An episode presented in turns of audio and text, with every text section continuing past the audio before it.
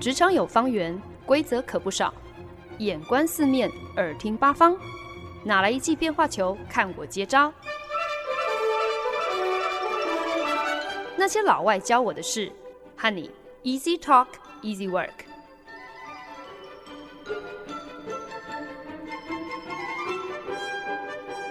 您现在收听的是好家庭联播网台中古典九七点七，台北 Bravo 九一点三为您带来的节目《那些老外教我的事》，我是焕恩。我知道我在今年挑选每周一单字作为节目主题的时候，有跟大家分享，就是今年想要另外再追加多一个限制，就是希望呢，我每个礼拜所选的这些单字最好要能够跟品格啊，或者是美德啊，或者是某一个我们每个人可能都会想要追求的好的特质有关。但是呢，这个礼拜我想要来跟大家分享的单字是 propaganda。Propaganda 基本上就是政治宣传或者是政令宣导。这当然跟品格啊，或是美德啊，或者是任何好的特质是一点关系都没有。可是我不得不说耶，我觉得我最近观察到，就是放眼望去，好像所有人都在努力的追求 propaganda。不管是中国还是美国，甚至是台湾，以至于各大品牌皆然，这样的情势看在眼里，念传播出身的我，忽然间有一点点的感叹，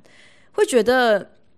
这年头其实所谓的 communication 传播跟 propaganda 政治传播两者之间的界限好像已经不存在了。仔细研究了一下英文对于 propaganda 的定义。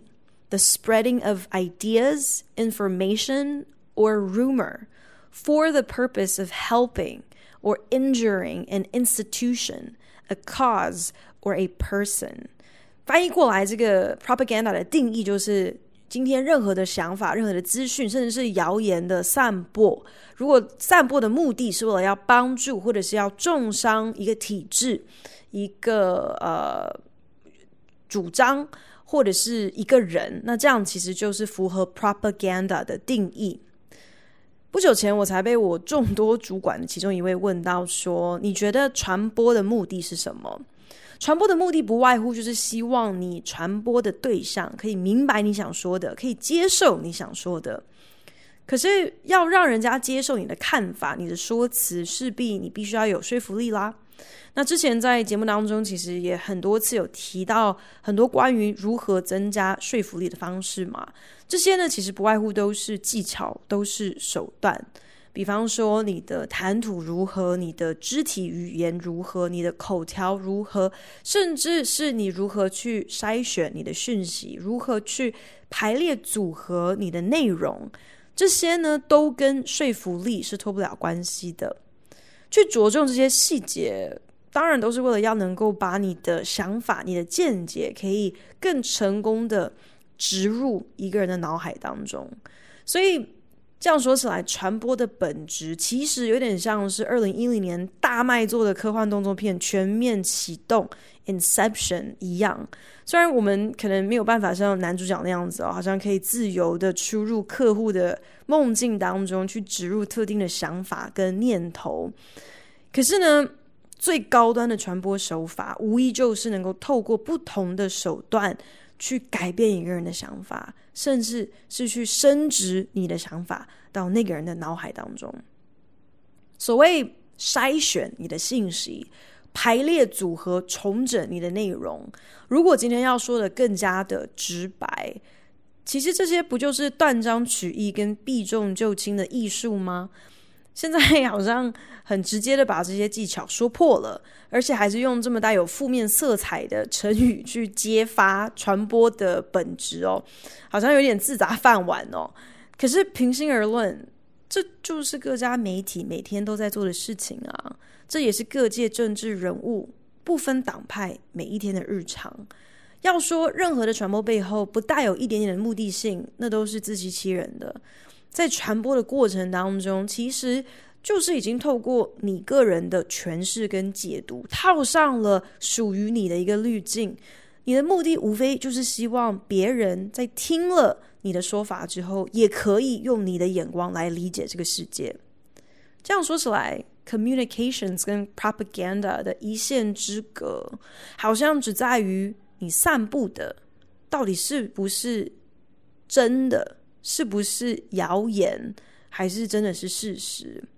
这个说谎的程度到底有几分？很多时候，真的也是取决在于你到底是如何断章取义，如何避重就轻啦。就一如好像有很多那种洒狗血的影视作品，很常会出现那种在情侣啊或者是夫妻吵架的时候，都会有这样的一个桥段哦，就是往往会有一个人蹦出一句话来，就就指控对方，就说隐瞒也是说谎的一种，You are lying by omission。言下之意呢，媒体。他们在为了要行所符合自家观众、自家读者们所期待的论述，所进行的断章取义，所进行的避重就轻，这何尝不也是一种事实全貌的隐瞒？何尝不也是一种类似 propaganda 的控制手段？而这样的例证，正因为现在全球都陷入新冠状肺炎的疫情当中，所以各路人马。为了政绩，为了声望，为了业绩，为了人气，为了明星，为了免责，为了生存，个个是算尽心机的大外宣。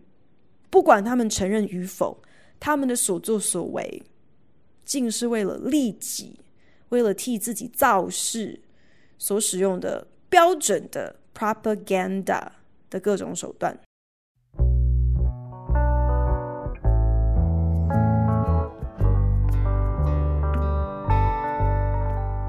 本节目由好家庭联盟网、台北 Bravo FM 九一点三、台中古典音乐台 FM 九七点七制作播出。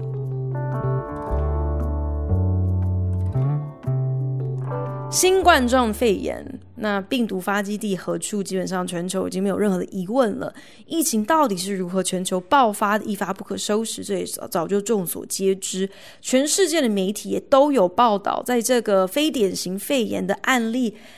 开始在武汉出现的时候，第一时间提出疑虑的李文亮医生，在当时是如何的被中共政府打压噤声，最后自己不幸也感染确诊，不治身亡。是一直到四月初的时候，中共才公开表扬李医生是烈士哦。可是即使发生了这么大的，可以说是世纪丑闻，但是中国政府的脸皮。可以说是厚道完全不为所动，嗯，完全是例行了我们都知道的中国的那一句充满正向力量的至理名言哦，那就是危机就是转机。所以中国大动作卯起来，开始援助欧洲各国空运整货柜的面罩，包机运送整个医疗团队，协助意大利。然后，即使在西班牙发现了中国制的、中国送的这些筛检试剂有问题，荷兰也因为中国制的、中国送的口罩品质不良，要求退货。但即使如此哦，听在其他那些可能更是迫在眉睫、更是无路可退、无计可施的国家耳里，这些抱怨、这些踢爆，不过都只是把他们当做耳边风。印度政府仍然心甘情愿要来跟中国大量购买医疗装备，像是呼吸器跟口罩，好像完全不把就是中国品质实在是没保证这件事情当做一回事。一边厢是以贩售大量有瑕疵的医疗设备来奠定自己中国是这场全球传染病的救赎者，好洗刷大家对他根本其实是始作俑者的认知。另外一边厢也从来没有停止中共最为擅长的 propaganda，就是希望借由大外宣可以来晃点全球人口。中共先是散布武汉肺炎最早的代言者，搞不好其实是来自美国军方这样的一个不实谣言。在不久之前呢，更断章取义了一位意大利医生在接受美国公共广播电台访问时候的一段访谈内容哦。那位意大利医生表示，自己在印象当中好像是，呃，最早是在去年十二月的时候，好像就有注意到有一些年长的病患有出现不明肺炎的这样的一个病例哦。可能研判，其实早在呃去年年底，可能更早的时候，病毒就已经传开了。结果这一番说辞竟然被中国政府大做文章，彻底的扭曲了访谈内容。然后呢，到处跟所有人说，按照这位意大利医生的说法，其实呢，早在去年年底，意大利境内就出现了新型肺炎病毒，搞不好是从意大利而来的。为了大外宣的目的，中国政府甚至毫不害臊的开了一个官方的推特账号。虽然 Twitter 这个美国社群媒体根本在中国境内、国内是禁止使用的，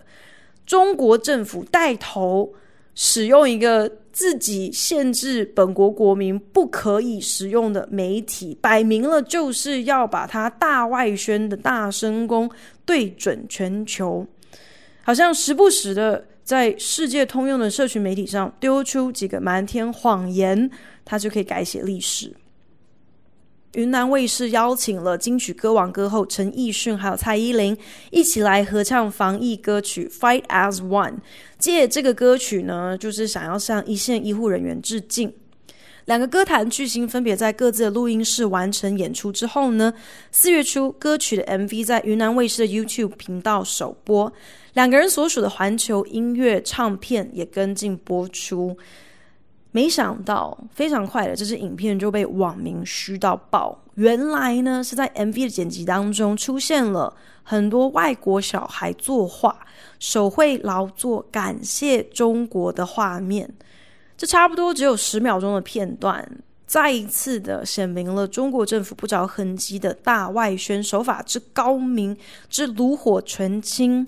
真的也难怪歌词要故意翻译成英文哦，还找来了华语歌坛独具分量的天王天后来撑腰，等于是算准了可以搭着明星力量的顺风车，将自己的 propaganda 植入大众文化当中。只不过眼尖的网友不买单，可是。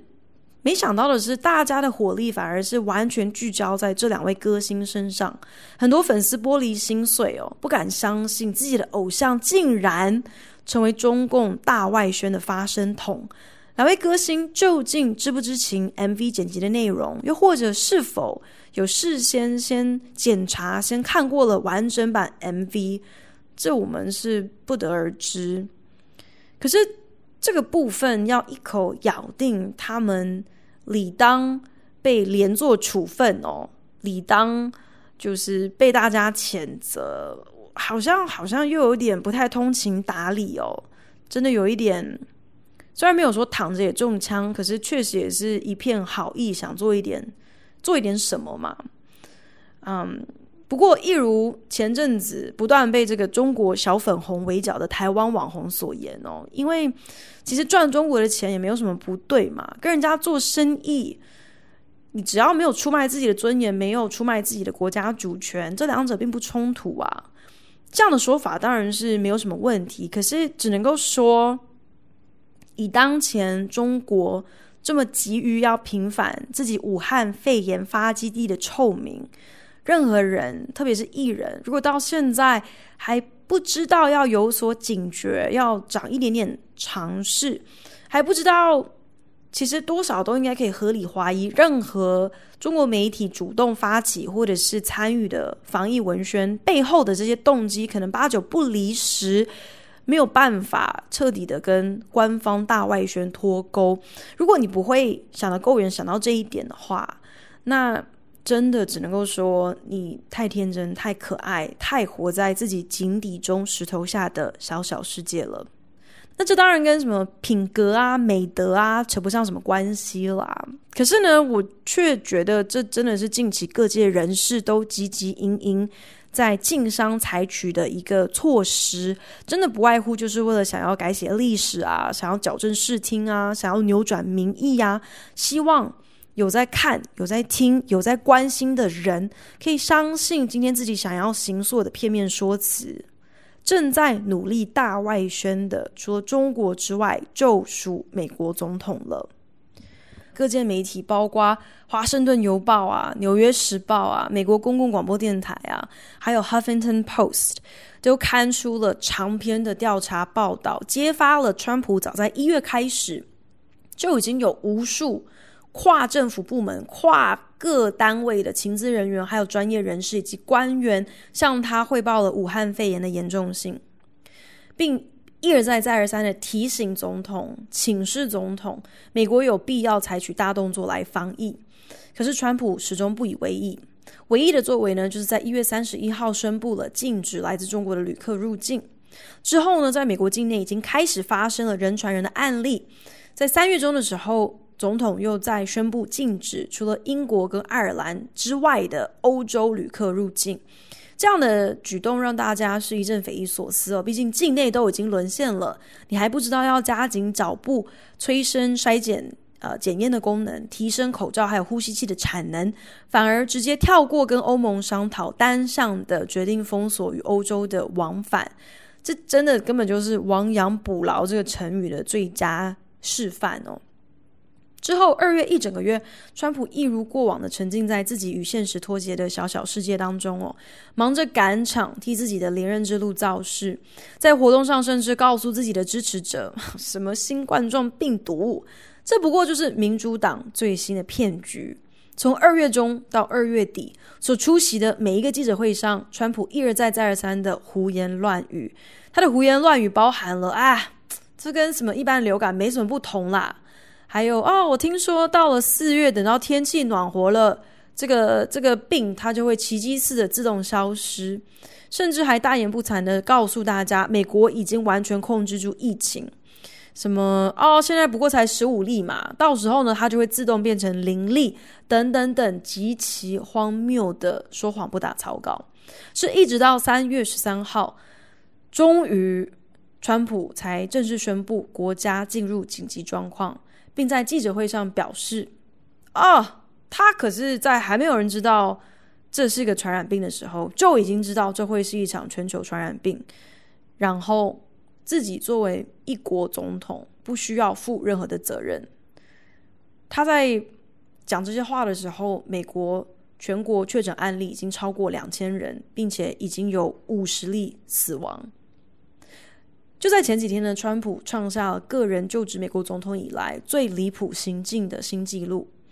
那碍于防疫措施，所以禁止大型集会游行，所以呢，呃，自己已经有一个多月没有办法为他的呃连任竞选来进行造势。所以呢，川普就决定干脆不如就利用他现在每一天例行的白宫疫情报告记者会，播放一支影片。揭露了他在三月期间所有的防疫措施，等于是利用纳税人的钱还有时间来吹捧自己的政绩，好攻击那些揭发他防疫失职的左派媒体，去批评他们都是假新闻，批评他们是如何对川普报道不公。他在播放这支影片的瞬间，CNN 立刻停止现场直播，并表示。要等到总统回归正题，重新在疫情报告记者会上开始报告疫情相关资讯，才会将转播拉回白宫现场。CNN 拒绝参与川普如此公然的公器私用所进行的 propaganda。说来，川普的行径与中国共产党有什么不同？同样因为这场疫情，他们身败名裂，同样选择说谎不打草稿，企图改写历史，其实根本就只是在侮辱社会大众的智商跟记忆力。同样的，他们都想要将功赎罪，只不过他们从头到尾都不愿意承认自己到底哪里做错了，还厚脸皮的到处邀功。可是明明他们已经造成的伤害，早就远远大过任何他们现在事后想要弥补的功劳，就更别提中国今天卖给人家的医疗物资品质没保证，而川普在疫情记者会上所提供的资讯百分之百毫无建设性，还会混淆视听。可是最让人感到无奈的，无非就是大外宣还是有它的功效的啊。特别是当你手握资源，别人不得不赖你为生的时候，你再怎样子说谎不打草稿，人家也只好照单全收。除非你有骨气像 CNN 一样，直接拒绝转播，直接拒绝参与在其中。但是，并不是所有人都像 CNN 一样有这样子的选择权。不久之前呢，川普才在专访中表示，各州州长如果有求于他，希望他能够提供联邦政府的库存呼吸器来应急，那就要懂得礼尚往来的道理啊。对他不好，说他坏话，对他不公平，批评他的州长，你们就好自为之吧。州长们为了替自己的州民谋福利，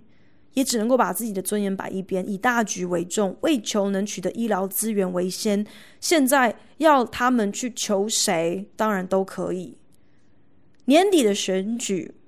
对美国人来说，无疑是最直接的一个验证。看看川普这场大外宣究竟成功与否，或许到头来，美国大众的智商跟记忆力，可能真的经不太起考验。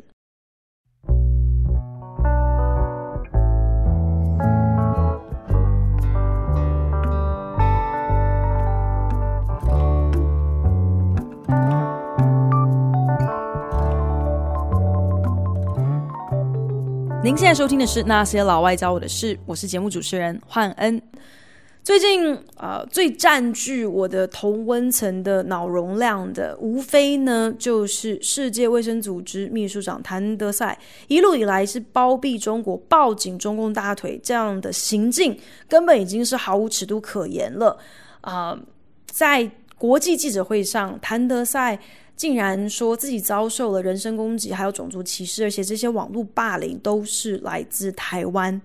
这件事情呢，让很多台湾的年轻人真的是气到一个不行哦。于是有人就在网络上发起了集资，要来买《纽约时报》成版广告，要写一封致谭德赛的公开信。募款金额很快的就达标，甚至还比一开始预期设定的金额多出非常多。可是随着发起人团队开始分享文案内容，各界的意见都出现了。有些人困惑，都什么年代了，为什么还要买传统纸媒？有些人质疑，两万多人响应的集资活动不足以代表台湾，请你不要以台湾来署名这一则广告。有些人建议。全球防疫期间，很多的医疗资源都非常的短缺。与其把募来的这个钱花在买广告上，还不如花在购买各国急需的医疗设备，去捐助有需要的国家，还来得更有意义。很多相对明白理解美国媒体生态的人，则表达了一些疑虑，觉得为什么是选《纽约时报》啊？在《纽约时报》下广告，好像有点搞不太清楚状况，好像不太明白这一个美国媒体它的立场，也不太明白这个美国媒体它的主要观众。既然是对症下错药，那到头来不就是白忙一场，完全无济于事，可能不会有任何成效吗？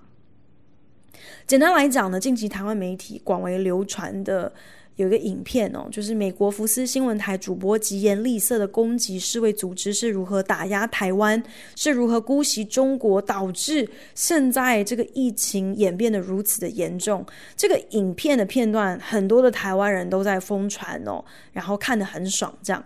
可是大家可能不知道，就是福斯新闻台还有那位主播 Tucker Carlson，他们都是终极的川普拥护者。什么叫做终极的川普拥护者？就是那种可以为了护主、保护川普，他们可以彻底抛弃任何基本常识跟道德伦理。基本上，美国任何的媒体，如果在这个时间点会花任何的篇幅报道 WHO 的不是，他们都只有一个目的。不是为了要伸张什么国际正义，不是为了要检讨啊谭德赛的失职跟无能，纯粹是为了要护驾，要保护川普。因为如果他们要坚持川普在这整件处理的事情上头是毫无指责，那势必必须要替观众另外找个代罪羔羊，好将美国之所以现在疫情可以搞到这步田地的所有的过错、所有的责任，全部都替川普推卸得一干二净，而把炮口转向 WHO，让大家可以聚焦在世卫组织的失职，这样子就不会有人过问川普的无能了。可是《纽约时报》立场上来都是自由左派，跟川普是不共戴天，忙着追着川普打都来不及了，关心的才不是世卫组织怎么样子不公不义，怎么样子欺负台湾。再说下来了，美国的疫情现在这么的严重，纽约更是美国最为惨烈的重灾区。现在谁还有闲情逸致去管你台湾受到了怎么样子的委屈？又该是谁来替你讨回公道？上个礼拜三的时候，集资的全版广告正式在《纽约时报》刊登，文案转为着重台湾能够帮忙，台湾 can help，愿意尽一分力与世界同一阵线团结来对抗疫情。简单来说，这不也就成为了一个大外宣吗？即便这个内容并没有什么说谎，也没有不实，可是这个目的当然完全就是利己，是为了要让台湾出头啊。真要说起来，这当然也没有什么不对的，因为这场疫情确实让世界更看到台湾，更看到台湾在防疫上的成功，更看到台湾有多的资源可以来帮助其他的国家。现在无疑就是台湾能够挤上国际舞台的大好时机。台湾政府当然也心知肚明啊，所以才这么积极的进行口罩外交。即便国内产能都还没有能够达到供给所有国民每人每一天一人一口罩这样的产量，仍然无条件的大量捐赠成千上百万的口罩给那些与我们断交了数十年、从来都不愿意承认我们的主权的国家。台湾政府无非就是想要透过口罩外交进行大外宣嘛。毕竟上一次青天白日满地红，能够同时在如此多的国际媒体上刊出，可以在如此多非邦交国的国土上曝光，究竟是什么时候啊？还有谁记得啊？所以果不其然呢，危机真的是转机啊，而我们也正无所不用其极的利用之。可是如果要说到有效的大外宣，你不就是希望最多的人？最好是在上位的人，有影响力的人越多越好，能够看见台湾的存在，看见台湾的付出。如果照这样的讲法，那么在《纽约时报》刊登全版广告的手法，讲直接一点，真的就是把大家的血汗钱直接冲下马桶啊！毕竟在太阳花运动的时候，在反送中游行最如火如荼的时候。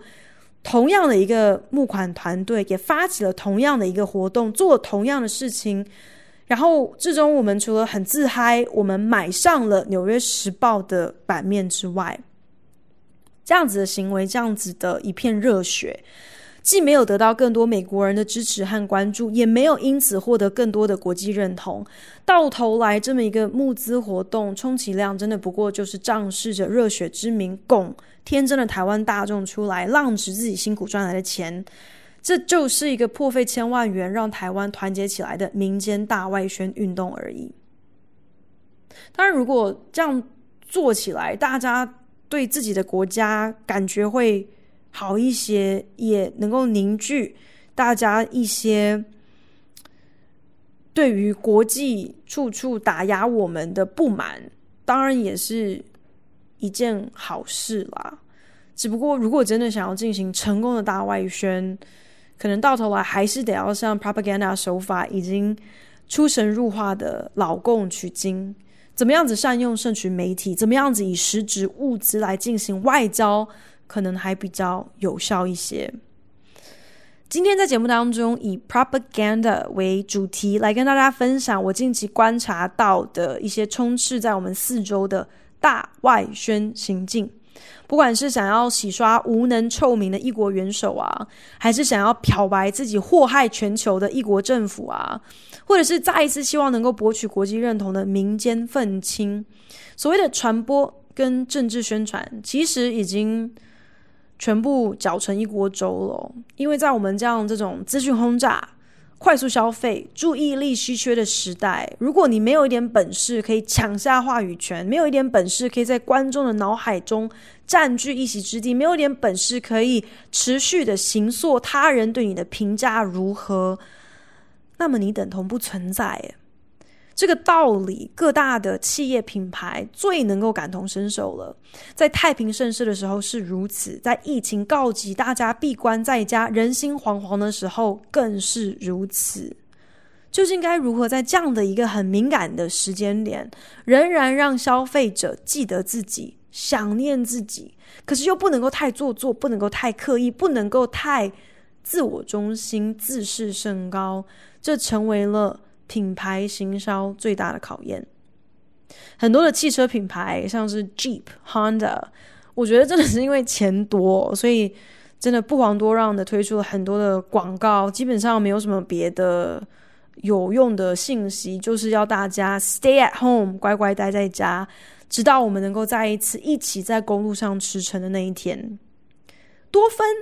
相对来说，可能就在广告上，呃。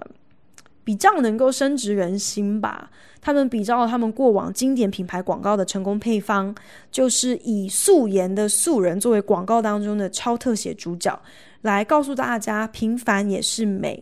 只不过呢，这一次他们把特写的素人主角变成是嗯前线的医护人员。啊、嗯，替这些刚下岗、脸上都还有因为口罩戴太久，所以压出来这些淤血痕迹的医护人员，拍了特写的照片，剪辑成影片，然后在最后告诉大家，勇气也是一种美。家具大牌 IKEA 宜家，我觉得真的是最厉害。他近期推出了一支广告，就点出了眼下大家整天都关在家里头，每个人真的是都是无聊到发慌哦。那么，IKEA IKEA 到底要如何来替大家解决这样的一个难题呢？啊、呃，从现在开始，IKEA 就表示了，只要你上网订购他们家的家具，都有一个选项，你可以勾选要不要附说明书这样的一个选项哦。从前呢，就算有说明书，你要在家自己 DIY IKEA 家具，可能都要搞个大半天。现在，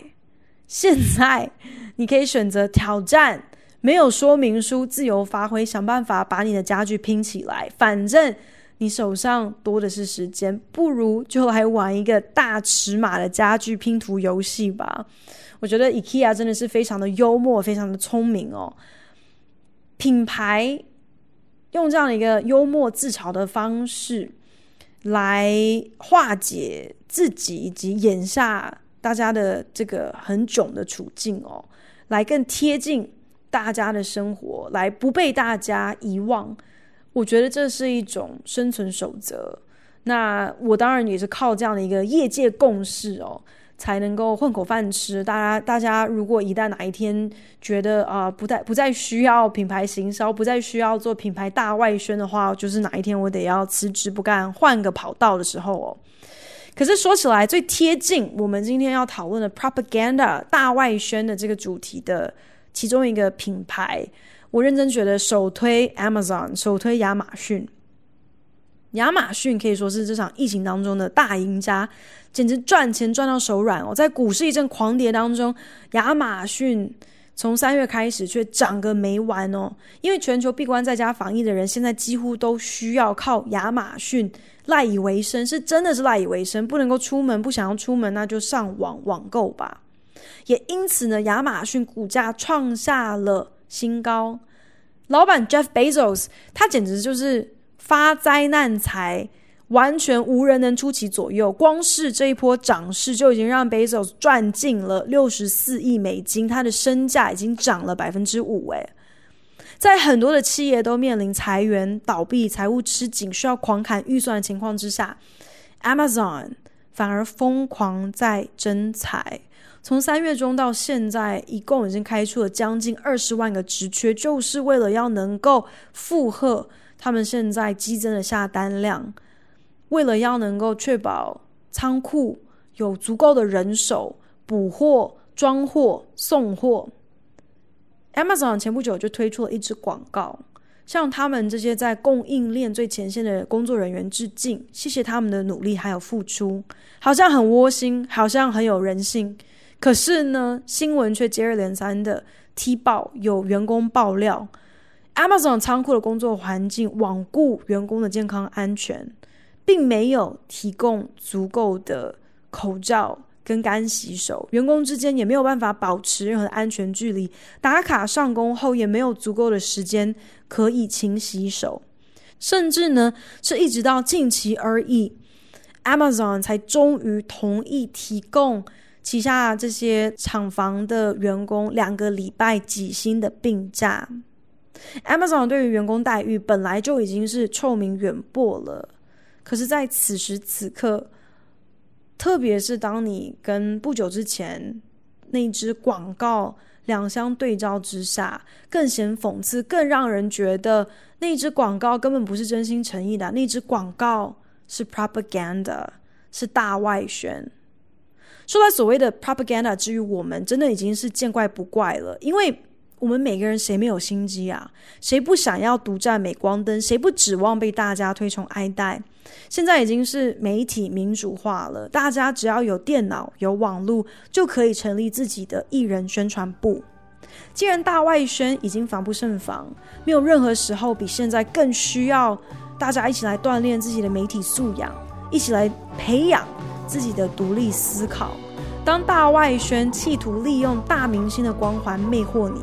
当民间发起的爱国运动鼓吹你要不明就里的一头热，当一国元首厚着脸皮公器私用还要你买单的时候，你会知道这一切不过就是 propaganda。你会知道怎么样子不盲从，也不随之起舞。感谢您的收听。如果您对那些老外教我的事有任何的想法建议，我都非常欢迎你帮我到 Apple Podcast 打新评分，并且留言。也邀请你可以来订阅这个节目，不管你是用 Castbox、Spotify 或者是任何其他的 APP 平台，都可以找到我的节目哦。那我们就下一集再见喽，拜。